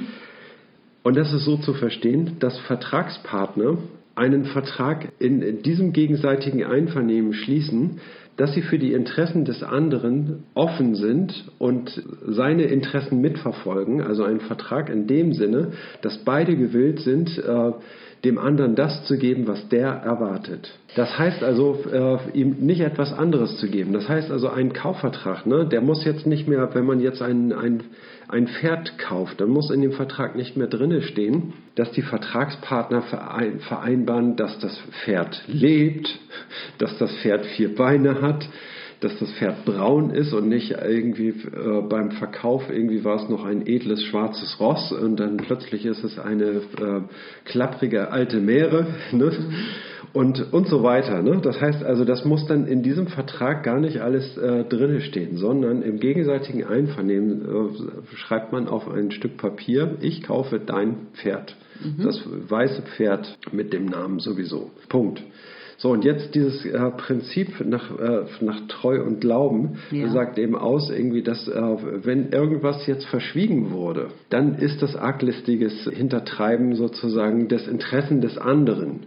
Ne? Mhm. Der, man ist beim Vertragsschluss verpflichtet, das mit zu bedenken und das macht es möglich. Dieses Prinzip nach Treu und Glauben macht es möglich, Vertragsrecht vor Gericht gelten zu lassen, weil man dann nämlich sozusagen diesen Gedanken, der beim Vertragsschluss tragend gewesen ist, ne, zugrunde zu legen. Ne, und nach dem Prinzip von Treue und Glauben beiden äh, Vertragspartnern unterstellt, irgendwie, dass sie gewillt sind, dem anderen das zu geben, was, was er möchte. Hm? Ne? Das ist eine Innovation, ne, die in das, in das Recht eingeführt worden. Ne? Und genau das sagt irgendwie das andere äh, lateinische Zitat. Ne? Eine Verpflichtung entsteht aus einer bloßen Vereinbarung. Ja. Ne? Das heißt, daraus entsteht eine Verpflichtung, nur dass man diese Vereinbarung geschlossen hat. Ne? Und das gilt nach dem Prinzip bona fides. Und das äh, ermöglicht äh, dramatische Umschwünge im Vertragsrecht. Ja. Ne? So ist es möglich, Verträge wirklich vor Gericht als ein wichtiges Faktum anzuerkennen ne? und den Inhalt dabei zugrunde zu legen, dieser Verträge. Weißt du, woran mich das erinnert? An die Wirtschaft der Gesellschaft, wo Luhmann über das Geld sagt, dass äh, der Preis, der Preis, mhm. Preise ersparen jede Menge Kommunikation und beschleunigen die Wirtschaft. Ja. Weil man nicht mehr darüber diskutieren muss. Der Preis steht fest sozusagen. Ja. Also man kann genau. sich alles Mögliche ersparen damit. Ja. Das ist, man muss nicht mehr handeln. Überleg Richtig. mal, wie lange handeln, wie viel Zeit Handeln kostet. Richtig, in einer ja. Gesellschaft im Laufe von Jahrhunderten sozusagen. Ja, ja. Und, und, das hier erspart auch Zeit. Ne? Also dieses, dieses mhm. Gesetz oder dieses Prinzip erspart natürlich auch genau. Zeit. Ja, es spart sehr viel Zeit irgendwie ne, und auch sehr viel ähm, äh, wenn du einen ganz einfachen Vertrag hast, in dem nicht viel Dinge drinne stehen, ne? Einfach nur, du erwartest ein, Auto, ein ganz bestimmtes Auto zu bekommen. Das muss dann irgendwie am besten mit Fahrzeugnummer dokumentiert werden. Ne? Damit ist es eindeutig identifiziert. Ne? Und dann geht es darum, dass der Verkäufer, der ja nur Geld bekommt, ne, und dann der zählt mhm. sein Geld nach und damit sind, äh, ist alles für ihn erledigt. Ne. Der andere allerdings bekommt ein Auto ne, und da kann doch die Tücke im Detail stecken. Zum Beispiel, dass man sich dann nach dem Kauf in, das, in den Wagen reinsetzt und feststellt, ups, der hat ja gar kein Gaspedal. Ne, und dann, aber man, wenn dann in dem Vertrag drin gestanden hat, irgendwie, ich verkaufe dir mein Auto, ne, dann, äh, ja, das ist mein Auto. Ne? Ist ja. der Vertrag erledigt. Er muss den, natürlich will ich nicht das Auto ohne Gaspedal haben, selbstverständlich. Das wird vom Gericht dann jedem klar. Ne? Das Prinzip nach Treu und Glauben verpflichtet den Verkäufer alles ja. äh, relevante, sage ich mal, was den Interessen des anderen widersprechen würde, ihn darauf hinzuweisen. Mhm. Ne? Und wenn dann irgend sowas vorliegen würde. Ne? Und dieser Verpflichtung ist er nicht nachgekommen. Ne? Und insofern ist der Vertrag von Seiten des Verkäufers brüchig. Ne? Und er ist zur Haftung verpflichtet. Ne? Okay, und dieses Prinzip, dass alles was rechtlich, nein, jeder Vertrag, der nicht gegen Recht verstößt, kann als Titel anerkannt werden. Mhm. Daraus kann man dann ableiten, dass im 18. Jahrhundert, wie er hier schreibt, das Interesse der Wirtschaft nun wiederum an Kapitalakkumulation und auch an Haftungsbeschränkungen, mhm. wie soll man sagen, im, im, also erkennt, dass es dafür auch das Recht braucht mhm. und entsprechende Rechtssicherheiten braucht. Ja. So, so würde ich das, äh, ihn hier verstehen und er weist dann darauf hin, das heißt aber nicht, ähm, dass, dass jetzt die Umwelt das Rechtssystem determiniert hat, ne? sondern es handelt sich um eine Irritation in der Umwelt. Und mit diesen Irritationen geht ein System eben um, wie wir wissen, in der Form, dass es nur die rechtsrelevanten Aspekte daran dann aufgreift mhm. und verarbeitet nach internen Normen. Also es ist nicht so, dass das Wirtschaftssystem in diesem Fall das Recht äh, determiniert hätte. Ich glaube, es geht hier entscheidend darum, ne, dass durch dieses Prinzip von Treu und Glauben die Interessen der Parteien mhm. in die Rechtsdiskussion hineinkommen. Ne? Ja. Das ist in, in gewisser Weise äh, eine Offenheit des Systems. Mhm. Ne? Aber, Moment, ne? ist es wirklich eine Offenheit des Systems? Nein, nein, es ist eine, äh, wie soll man sagen, also eine, äh, diese Innovation des Rechts verwandelt die Rechtskommunikation selber. Ne? Das heißt also, sie strukturiert die rechtliche Kommunikation, nämlich dadurch, dass man dieses Prinzip von Treu Glauben einführt in die rechtliche Kommunikation, ne? kann man diese und jene Faktenlage feststellen. Natürlich äh, ist das Prinzip von Treu und Glauben von außen, sage ich mal, in, äh, hineingetragen in das Recht, äh, aber es wird in rechtsinterne Kommunikation ähm, umtransformiert. Ja, definitiv. Auf jeden ja. Fall. Es gibt eine neue Bedarfslage und äh, es gibt Menschen, die etwas tun wollen, etwas ganz Praktisches, ganz eigene Zwecke äh, verfolgen. Ne? Und da sind Barrieren, äh, auf die sie stoßen und sie können dieses Interesse nicht verfolgen, nämlich Kapitalakkumulation. Sie wollen Kapital akkumulieren. Ja. So, ne? Und da gibt es diesen Begriff der Kooperation, aber daran scheitern sie. Ne? Und jetzt können, sage ich mal, nicht vor Gericht treten und, äh, und ihre Interessen vertreten. Und so ist man auf, diese, auf diesen Kniff gekommen, eine juristische Person. Mhm. Und eine juristische Person kann eine Kooperation sein. Das ist ein, ein Winkelzug, der findet nun Einlass in das Rechtssystem. Mhm. Ne? Und das Rechtssystem kommt nicht umhin, diese juristische Person anzuerkennen und sie wie einen äh, Beschwerdeführer vor Gericht zu behandeln, wie einen Kläger. Mhm. Ne? Vertreten durch einen Anwalt. Also als Person ist man ja auch anwesend irgendwie, ja, vertreten durch die Anwälte. Halt, ja. Ne? Kannst du dich erinnern an ah, Harari? Harari ja, ja. Da äh, hat er doch geschrieben, das sind alles legale Fiktionen. Mhm. Ne? Die juristische Kooperation auch, also eine GmbH ist natürlich eine, ist eine, eine Fiktion, ja. eine juristische Fiktion. Richtig. Äh, an die weltweit alle glauben. Genau. Ne? Also während wir meinen, wir hätten uns weiterentwickelt gegenüber den Schamanen, die ums Feuer tanzen, wir haben unsere eigenen Fiktionen. Also Harari ist immer sehr weitspeichend, finde ich keine gute Referenz, aber, äh, aber das hat er gesagt. Den hat er gut auf den Punkt gebracht, sage ich mal, mit einem griffigen Begriff. Ja, es, ist, es, sind Fiktionen. Es sind Fiktionen, aber reale Fiktionen. Ne? Genau. Also sie haben, haben Geltung. Ne? Sie und Rechtsgeltung, ja. Genau. genau. So, und das kann man jetzt eine Anpassung des Rechts mhm. an sich ändernde Bedarfslagen interpretieren, ja, ja, rein interpretieren. Mhm. Also das ist ihnen geglückt, irgendwie als Kooperation vor mhm. Gericht als eine Rechtsperson zu mhm. erscheinen. Ne? Aber das heißt nicht, dass das jetzt äh, Eingang in das Rechtssystem gefunden hätte, sondern das Rechtssystem verarbeitet nun ja diesen Fall ganz normal wie alle anderen weiter in der Terminologie des mhm. Rechts. Das heißt also, es transformiert, sage ich mal, diese ähm, Begrifflichkeit in etwas Rechtsinternes und zieht eben daraus eigene Schlüsse. Das ist natürlich eine starke Irritation, mhm. aber das ist die Art und Weise, ähm, wie sage ich mal, das Recht auf seine Defekte aufmerksam wird. Ne? Aber letztlich mittels ihrer Einbildungskraft, gegeben durch ihre Semantik, ne?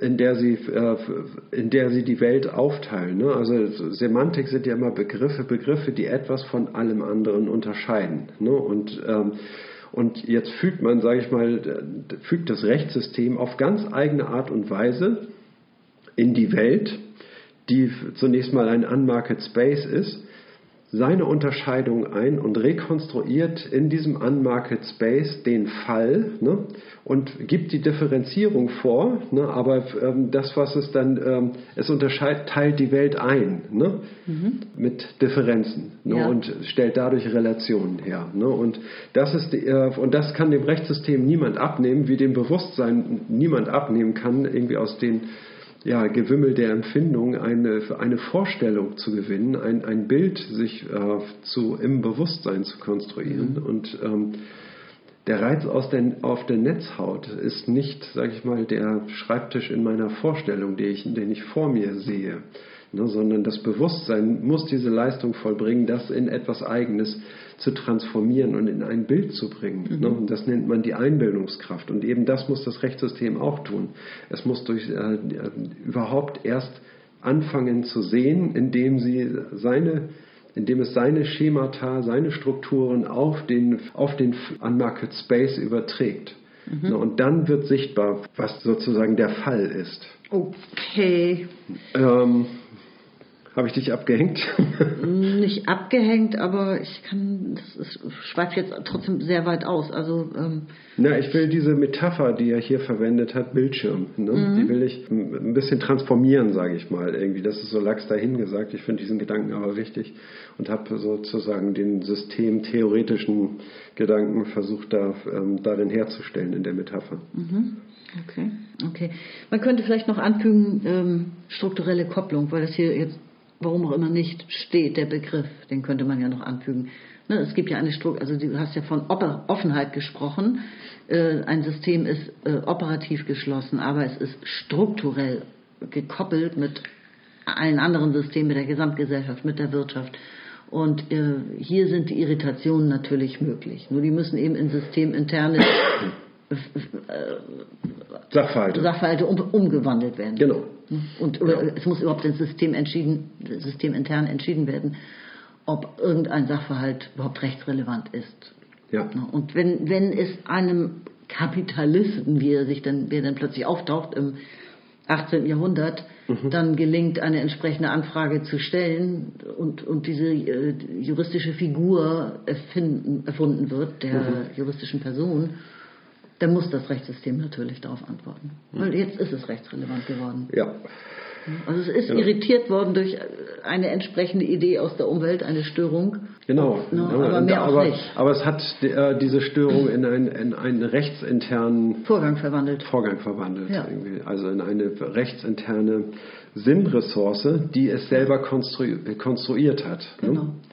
In der Art und Weise, wie das äh, Rechtssystem eben alle Fälle rekonstruiert Mhm. und stellt gewisse Besonderheiten fest, eben, ne, dass es als juristische Person eben auch Kooperationen, äh, Unternehmen auftreten, ne, die anders als alle anderen Personen keine Gefühle haben, ne, sondern eben nur eine, äh, ja, in Verträgen bestehen, in, in einer Zieldefinition, eine Zielsetzung, bestimmte Zwecke verfolgen. Ne? Eine Kooperation verfolgt Zwecke. Und in das verwandelt das Rechtssystem seine, diese Irritation. Ja. Ja, äh, ich lese weiter. Auf Seite 272 277. Hm, 277, genau. Und in der fünften Zeile. In diese Form der Innovation durch Defektausgleich wird, vom Rechtssystem her gesehen, auch die Gesetzgebung einbezogen. Es wird ein Missstand bemerkt. Die Frage ist dann, kann man ihm ohne oder nur mit Rechtsänderung abhelfen? Eine solche Mischief Rule gilt zumindest als Interpretationsmaxime im Common Law noch heute. Sie erfordert, dass man das Recht als System sieht, nämlich als eine Gesamtheit von als konsistent praktizierten Problemlösungen und für gegebene Probleme eine von diesen auswählt, bei der Interpretation von Gesetzen unterstellt, der Gesetzgeber habe so vorgehen wollen oder schließlich als Richter eine auf den Fall passende, generalisierbare Regel eingefügt, wenn keine zu finden ist. Einfügt. Dass man eine Regel einfügt, wenn keine zu finden ist. Okay. In diesem Sinne motiviert das geltende Recht selbst zur Innovation, aber auch zur Ablehnung von Innovationen im Interesse der Erhaltung von Stabilität, Konsistenz, Gerechtigkeit. Jedenfalls kann Rechtsevolution, die in dieser Weise vor sich geht, weder als blind noch als schlicht intentional begriffen werden, aber erst recht nicht als Punkt-für-Punkt-Reaktion auf Außenanstöße. Die Evolution operiert zirkulär, indem sie teils mit Variation auf Außenanstöße reagiert und teils die Stabilisierung zur Motivierung von Innovationen verwendet. Wiederverwendet sogar. Ja, Nicht nur ver ja, verwendet, wiederverwendet. Ne? Ja. genau. Okay, ähm, gib mir mal einen Moment. Mischief Rule. Soll ich mal dazu ganz kurz was sagen? Habe ich nachgeschlagen. Welches Unheil soll das Gesetz beheben? Mischief Rule heißt Unsinnregel. Ne? Aber das ist eine von, von drei Regeln, die im Common Law, sage ich mal, ähm, eingefügt wurden, um einen bestimmten Sachverhalt herzustellen. Nämlich genau das, was Luhmann hier beschrieben hat, ne? dass man bei der äh, Ausanwendung von Gesetzen die Intention des Gesetzgebers bei der äh, Vergabe oder bei der äh, äh, Ratifizierung dieses Gesetzes äh, mit nachzuvollziehen. Ne? Dass d- die Intention des Gesetzgebers zu unterstellen. Moment mal, Und bei der, An bei, der, bei der Ratifizierung eines Gesetzes im politischen System oder bei der Anwendung von, bei der Rechtsprechung im Rechtssystem aufgrund, das Rechtssystem sieht sich Gesetzestext an. Äh, ich bin noch nicht ganz durch. Der, äh, kommt gleich. Genau das, was du fragst. Bei der Anwendung eines Gesetzes, ne, wenn ein Gesetz angewendet wird, ne, dabei aber irgendein Unsinn produziert wird, ne, was macht man dann? Irgendwie das Gesetz lässt sich anwenden, ja, schön und gut, ne, aber darf es angewendet werden? Ne? Um das zu entscheiden, zieht der Richter heran, ne, was der Gesetzgeber sich bei der äh, Einführung dieses Gesetzes gedacht hat. Mhm. Und, wenn, ja. und wenn das jetzt nicht mit den Interessen desjenigen, der diesen Paragraphen für sie, dieses Gesetz für sich in Anspruch nimmt, äh, deckungsgleich ist, sondern eine starke Abweichung darstellt, dann kann die Anwendung dieses Gesetzes zurückgewiesen werden. Es gibt aber allerdings starke Bedenken daran, die auch von Luhmann die Luhmann auch an anderen Stellen schon geäußert hat. Also er hat schon öfter darauf hingewiesen, dass die in Anführungszeichen ursprüngliche Intention ne, mhm. ähm, natürlich hochgradig zweifelhaft und fragwürdig ist. Und mhm. natürlich je länger ein, ein Gesetzestext auch noch zurückliegt. Also die amerikanische Verfassung, was mögen ja. sich die Väter der amerikanischen Verfassung ja. ursprünglich dabei gedacht haben, ja, das mhm. ist reine Interpretation heutzutage. Und das kann, kann, sich, kann jeden Tag anders interpretiert werden. Also das ist auch ein total fragiles äh, Konstrukt, mhm. ne, diese ursprüngliche Intention. Ja, natürlich, natürlich. Ne, aber äh, sie schafft im, im, äh, zumindest eine Handhabe, dafür dann weiter zu argumentieren. Mhm. Ne? Also vollziehen wir diesen Gedanken des Gesetzgebers bei der Einführung dieser Regel ja. nach. Ne? Und dann werden vielleicht ein paar Dokumente gewälzt und wenn, äh, wenn diese Problembegründung, an der sich diese Gesetzgebung orientiert hat, nicht mehr verfügbar ist, ne? dann müssen, ähm, ja, muss gewälzt werden, dann muss recherchiert werden. Ne? Also wenn ich äh, dazu noch was sagen darf, ich, es besteht ja auch ein Unterschied zwischen der Überlegung, was mag sich der Gesetzgeber ursprünglich dabei gedacht haben, und der, finde ich, besser formulierten Frage, welches Unheil sollte denn dieses Gesetz beheben? Mögliche mhm. Unheil. Mhm. Das ist mhm. nochmal was anderes, ja? ja. Der, der, Gesetzgeber mag sich alles Mögliche gedacht haben, aber ja. wenn ich wirklich frage, welches rechtliche Unheil sollte damit verhindert ja. werden in Zukunft oder ja, geregelt werden und so, dann ist das schon recht spezifisch. Ja, sehr gut. Steht das hier? Oder hast Diese Mischief Rule, die Unfugregel ja. sozusagen, das ist, das ist damit, habe ich mir auch nur ah, kurz angelesen okay. natürlich. Ähm, ja. Da, das, diese Frage steht dabei im Mittelpunkt. Okay. Welches Unheil sollte dieser Gesetz? Sehr gut. Soll ja, das Gesetz beheben? Tolle Ergänzung. Mhm. Also sozusagen meiner Meinung nach eine Weiterentwicklung dieser reinen intentionalen Diskussion. Ja. Also Luhmann erläutert hier ja noch weiterhin, dass diese Mischief Rule im Common Law ist es zu einer Maxime geworden, diese äh, Regel anzuwenden und diese Frage zu stellen, ja, was, mhm. welches Unheil sollte eigentlich mal behoben werden mit dem Gesetz. Ähm, also man stellt eine Grundsatzfrage voran. Und wenn man diese Frage stellt, dann ist damit verbunden, dass man nicht nur den aktuellen Fall sieht, sondern dabei auch das Recht als ganzes System sieht. So verstehe ich ihn. Als ja. eine Gesamtheit von konsistenten Entscheidungen, konsistenten Problemlösungen. Ja. Und wo es Probleme gibt, muss man eine von diesen Konstruktionen sozusagen auswählen. Und als Richter sagt er hier eine schließlich auf den Fall passende generalisierbare Regel einfügen, wenn keine zu finden ist. Also Improvisation gehört natürlich auch dazu. Ja oder Neuerfindung. Ich drop mal das, das Thema rein, was über allen steht, nämlich ja. Innovation, Innovation, durch Effekt, Defektausgleich. Mhm. Innovation durch Defektausgleich. Ja. Ne? Und jetzt nochmal versucht, das zu verstehen. Mhm. Sie, ja, dann äh, wird das, glaube ich, klar. Genau das, was du sagen genau, willst, also, ne? dass man eine man befindet sich in einer Verlegenheitssituation. Der Fall lässt sich nicht richtig äh, rekonstruieren. Ne? Wir haben wichtige Aspekte, die außen vor liegen. Ne? Jetzt brauchen wir äh, einen innovativen Gedanken, der uns aus der Affäre hilft. Ne? Okay, jetzt verstehe ne? ich das. Mhm. Und wir brauchen etwas Neues, was es vorher noch nicht gegeben hat. Ne? Und das muss dann, ähm, wenn man das gefunden hat, dann muss es begrüßt werden und sozusagen und in die Kommunikation reingeholt werden, ne? dass man da sozusagen etwas hat. Mhm. Ne? Eine, ja, es ist eine Verlegenheitsentscheidung, ne? die auf Mangel an Differenziertheit des Systems ja, zurückzuführen genau. ist. Ne? So, und dann aber letztlich hilft diese Innovation dabei, das System zu stabilisieren. Genau. Es will das System nicht destabilisieren, weil es etwas Innovatives hinzufügt, sondern es will sozusagen es stabilisieren, indem es dann ansonsten die andere Konstruktion, sage ich mal, schützt und, und sie mit weiteren Differenzierungen besser macht.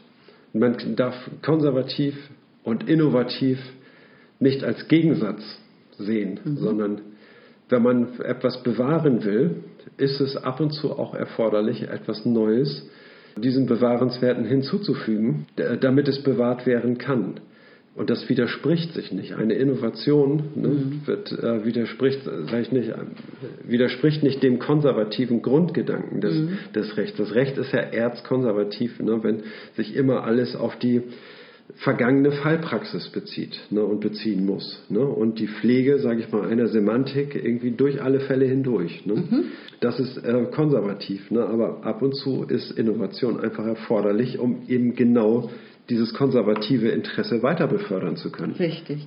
Und nun gibt es ja aber noch einen zweiten Gedanken, dass genau diese äh, Innovationsfähigkeit des Rechts ähm, auch dazu führen kann, Innovationen abzulehnen, wiederum im Interesse der Stabilität. Total. Und die, und die Stabilität kann, kann zum, also zum Auslöser werden dafür, dass man äh, Innovationen ablehnt, weil er hat, er hat hier ja. zwei Gleichheitszeichen eingefügt und zwar schreibt er hier im Sinne der Erhaltung von Stabilität gleich Konsistenz gleich Gerechtigkeit. Genau. Na, also wenn die, wenn die Konsistenz ansonsten nicht gewahrt würde, weil man jetzt eine Innovation durch, äh, mhm. einführt oder die Gerechtigkeit nicht gewahrt wird oder die Stabilität gefährdet werden könnte, mhm. dann kann das Recht um der Wahrung der Stabilität willen die Innovation auch ablehnen. Genau. In der Lage dazu ist es aber nur, weil es fähig ist zu Innovationen und ähm, wie war der Ausgangspunkt, ähm, ja. seine eigenen Defekte äh, sorgsam beobachtet. Ja. Genau, ich äh, möchte doch. dazu einfach noch ein bisschen logischen Input geben. Ja. Ne?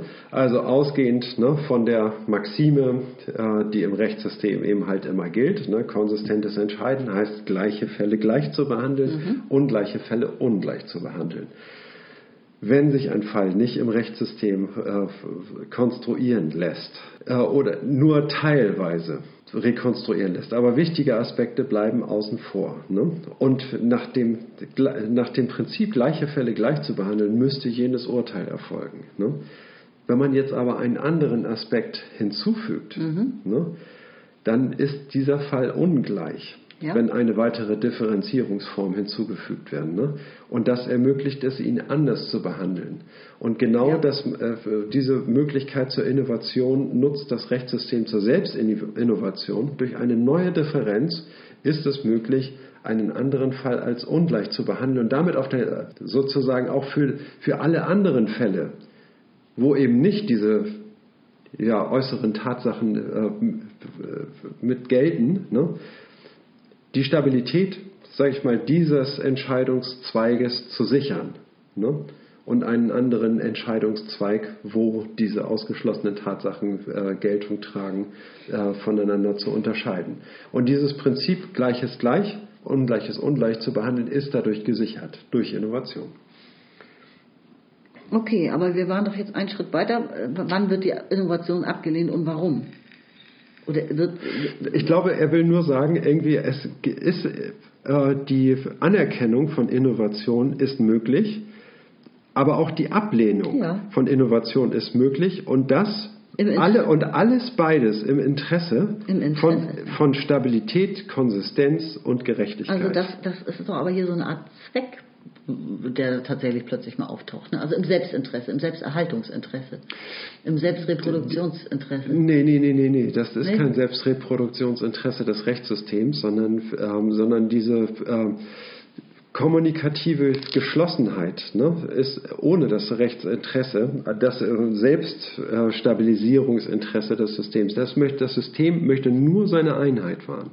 Nur seine basale Selbstreferenz, ne? also dass es eine Einheit darstellt, das muss dadurch sichergestellt werden. Und damit wird die operative Geschlossenheit hergestellt. Aber es ist nicht diese rekursive, sich selbst als System sich bewusst machende und ähm, Selbstreferenz, die hier eine tragende Rolle spielt, sondern eine andere Form von Selbstreferenz, die Einheit stabilisierende. Mhm. Ne? Aber nicht das zweckgerichtete, auf sich selber gerichtete Handeln ne, am, am Selbstinteresse. Okay, weil das Wort Interesse ja hier drin tatsächlich auftauchte, ne? Und das ja. taucht ja selten auf im ja. Zusammenhang mit Rechtssystem, ne? Auf jeden Fall kommt er jetzt auf den Punkt, dass die Evolution selbst gar nicht in einem zeitlichen Nacheinander erfolgt, also erst die Variation, dann die Selektion, Stabilisierung, Stabilisierung und Punkt sozusagen, und das war's dann, sondern die Stabilisierung, das zeigt hier so eine Grafik, kann mhm. zum Anschlusspunkt gewählt werden für neue Variationen und Selektionen. Richtig. Und das Verrückte ist, dass eben der Begriff Stabilisierung, das sagte ich ja eingangs schon, der weist ja in eine andere Richtung. Der weist ja, ja. nicht auf Veränderungsfähigkeit hin, Stabilität, finde ich. Und dass diese Stabilisierung aber eben auch für neue Innovationen wiederverwendet werden kann. Mhm.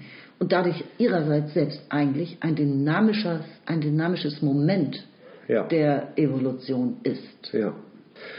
Ich kann es nicht besser ausdrücken. Ich also ich sag mal so, irgendwie ein, der Begriff Stabilisierung, ne, der ist äh, äh, sinnlos, wenn er nicht, wenn nicht sein Gegenteil Instabilität dabei mhm. mitgedacht wird. Ne? Mhm. Ne? Stabilität Hinweis, ja. ist, äh, wie soll man sagen, Distinction and Indication. Ne? Das ist also äh, Stabilisierung ist nur eine Seite einer Unterscheidung, das andere ist das Destabilisierte. Ne? Und dass eben im Interesse der Stabilisierung eine Selbstdestabilisierung, nämlich Variation und Selektion mhm. stattfinden kann. Ne? Das ist der Gedanke. Okay. Im Interesse der Stabilisierung. Ja, Okay, es gäbe kein dynamisch, äh, kein stabiles System, wenn es nicht auch zur Selbständerung fähig wäre. Mhm. Es wäre ja ein totes, langweiliges System, was vor ein paar tausend Jahren schon aufgehört hat zu leben ja. und sich weiterzuentwickeln. Genau. Genau, also deswegen braucht ein stabiles System die, die Selbständerungsfähigkeit. Ne? Also genau. ich glaube, Luhmann hat an einer anderen, irgendwo anders auch mal von Selbstsubstitution ja sogar gesprochen. Also das klingt ja sehr, das ist dann noch viel stärker, dieser Begriff, finde ich. Ne? Sich selbst ersetzende Ordnung. Mhm. Ja, also Systeme sind, sind in der Lage, sich selbst komplett zu ersetzen. Allerdings auch nur punktuell und nach, nach und nach, evolutionär. Ja. Ne? Was heißt sich selber ersetzen? Also, ähm ja, ihre Ordnung. Ja. Also nicht selbst sich selbst zu ersetzen, aber die Ordnung, äh, ja. die Ordnungsgrundlage, auf der sie operieren. Genau, dass aus einem System ganz andersartige Systeme ja. entstehen. Ja. ja, das ist möglich, absolut. Dann würde ich sagen, lese ich den letzten Absatz für heute, mhm. der direkt daran anschließt jetzt. Ja. Also es geht jetzt um Zirkularität.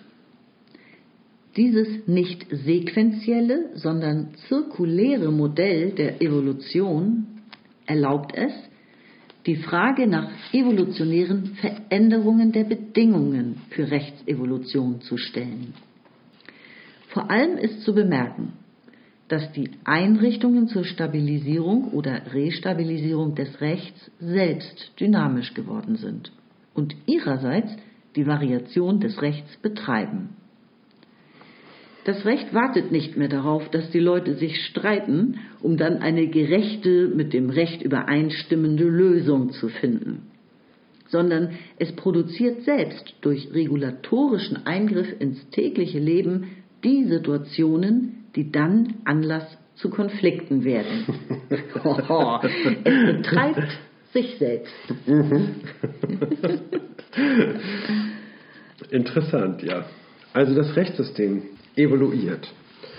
Und wir sind dabei, die Bedingungen dieser Evolution zu untersuchen. Also die Evolution hat, äh, ist ja sehr facettenreich und bringt etwas Neues hervor, neue semantische äh, Ressourcen, die dann plötzlich eine eigene, also Strukturen äh, bringt die Evolution hervor und diese äh, Strukturen beginnen plötzlich nochmal mit einer eigenen Evolution an die erste Evolution mhm. anzuschließen. Das heißt also, wir haben eine Evolution der semantischen Ressourcen, aber es äh, ergeben sich Oberbedingungen, die Einfluss auf die auf das Prozessieren des Rechtssystems haben und, äh, und dieser Einfluss wiederum führt dazu, dass diese Bedingungen sich selber äh, verändern, unter denen das Rechtssystem stattfindet. Also zum Beispiel der Übergang von einer Rechtsdogmatik hin zu einem auf Konsistenz orientierten mhm. Rechtsbegriff ist ja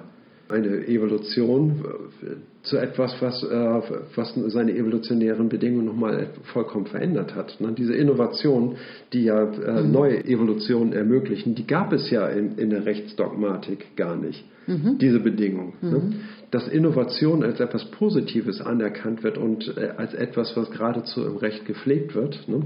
Um Konsistenz äh, zu legitimieren. Das gab es in der Rechtsdogmatik noch gar nicht. Mhm. Ne, sondern in der, und die Rechtsdogmatik, womit hat sie es bezahlt? Ja, mit einer, mit hyperkomplexen Begriffen, die, die keiner mehr durchschaut hat, irgendwie, wo keine äh, Rechtspflege eigentlich auch mehr stattfinden konnte oder eine bessere Angepasstheit an die gesellschaftliche Kommunikation. Ne? Und wenn das Rechtssystem den Connect zur Gesellschaft verliert, ja, dann führt es sich selber in gewisser Weise äh, ins Abseits und möglicherweise an systemische Problemlagen, mhm. ne, die dann dringend geklärt werden müssen irgendwie oder äh, zur Konsequenz hätten, dass das Rechtssystem halt abgewählt wird insgesamt. Andere ja. Strukturen äh, Oberhand gewinnen. Das Rechtssystem hat sich geändert. Die Bedingungen äh, evoluieren.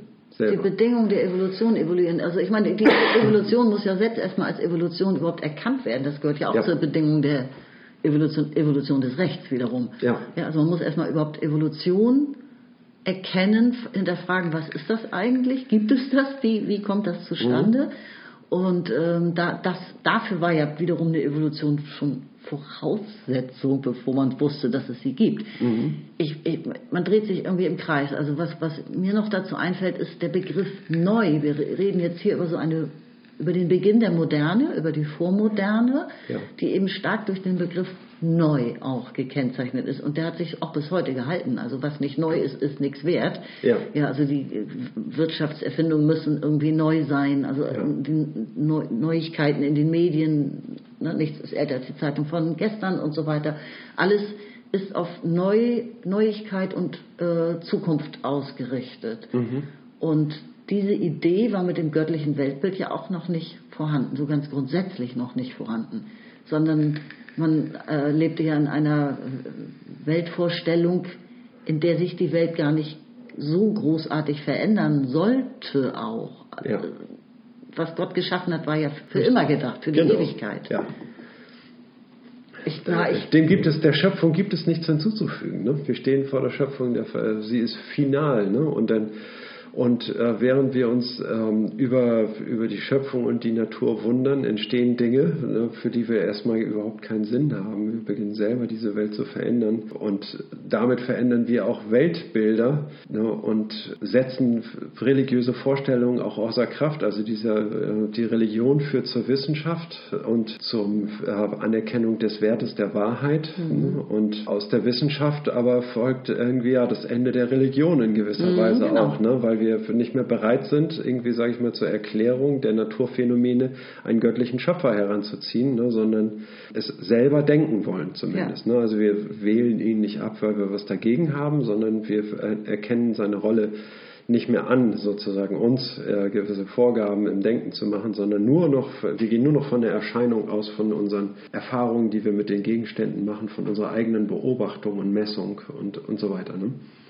Wobei wir uns auch fragen können, wenn wir uns doch so stark mit Evolution beschäftigen, kann die Evolution selbst auch nochmal evoluieren? Oder bleibt es jetzt dabei bei Variation, Selektion und Restabilisierung? Vielleicht naja. kommt ein anderes Moment irgendwann noch dazu. Also ähm, das sind ja, äh, wenn man diese, man muss eine Ebene finden, wo man diese Begriffe Variation, Selektion und Stabilisierung anwenden kann. Und dann muss man die Elemente benennen, die sich variieren und äh, die Strukturen, die selektiert werden und reproduziert werden. Und man muss diesen das System zeigen können, irgendwie wo die Grenzen des Systems sind in Anwendung dieser Begriffe. Und dann kann man immer von Evolution sprechen. Also der Evolutionsbegriff ist offen für ein, ein Regressus ad infinitum. Ne? Es kann immer noch eine Evolution, eine Evolution. Nur wir verstehen nachher nicht, worüber wir noch reden. Das, äh, wir können diesen Sinn nicht mehr herstellen. Ne? Evolutionstheorie ist eine konstruktivistische Theorie, die uns hilft, Dinge besser zu verstehen und Oh Gott, ja, das war, glaube ich, jetzt ein bisschen ausuferndes Ende der 61. Folge, oder? Nein, nicht Nein, ausufernd. Nicht also am Ende, Ende nochmal ins Schwarze getroffen, ne, würde ich sagen. Also Unverschämtheit hier.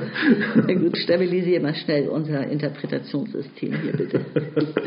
nee, wir müssen den Weg einfach zurückfinden zum Rechtssystem. So, ne? Ah, okay. Das Rechtssystem betreibt sich selbst. Ja, sehr schön. Es wartet nicht, bis die Leute sich streiten, um dann einzuspringen und dann irgendwie. Äh, nein, nein, nein, nein. Es greift ein. Das Rechtssystem greift ein in die, in die gesellschaftliche Ordnung. Und also das könnte ja von Marx sein. Das Rechtssystem produziert die Situationen, die Anlass zu Konflikten werden. Das ja, genau. ist sowas von auf den Punkt. Genau. Das Rechtssystem gibt an, ja, die Beschilderung muss dort angefügt werden. Damit werden neue Fakten geschaffen, an denen sich Parkverbote mhm. und so weiter. Ne? Ja, ja. Und dann und daraus ergeben sich dann Konflikte, dass dann die Leute, die von der Arbeit nach Hause kommen, ihr Auto nicht mehr loswerden mhm. oder so weit wegparken müssen, dass sie es auch gleich verkaufen können. Wurdest du gefragt, als du geboren wurdest, ob du ampeln möchtest? Nein. Eben. Bin ich nicht. Genau. Das hat alles das Rechtssystem produziert. Das finde ich dann so absurd. Irgendwie, ne? Du kommst nachts an eine Straße irgendwie und da steht jemand an der roten Ampel und es fährt weit und breit kein Auto und der steht und wartet, bis die Ampel grün wird. Naja, ich kenne auch hier einen, der ist dann mal weitergefahren ja, und wurde erwischt. Nicht, nicht, mit dem Auto. Um mit, um mit dem Auto ist es natürlich was anderes, aber es ist genauso sinnlos, ja. ja. Wenn die Situation sehr gut übersichtlich ist, braucht man diese Ampel einfach nicht. Trotzdem bleibt man stehen. Komisch. So, ich würde sagen, wir betreiben uns jetzt auch mal selbst, also zum Beispiel Hunger, Durst, Vergnügungssucht. Okay, du meinst, wir sollen eine, einen Abschluss finden unter Kapitel 61 bei Lomaniac. Genau. Das tun wir hiermit. In Form eines roten Striches. es hat wieder Spaß gemacht und wir sind ein Stück weitergekommen. Ich hoffe, ihr auch, ein bisschen. Ne? Und dann gerne bis zum nächsten Mal. Bye bye. Tschüss.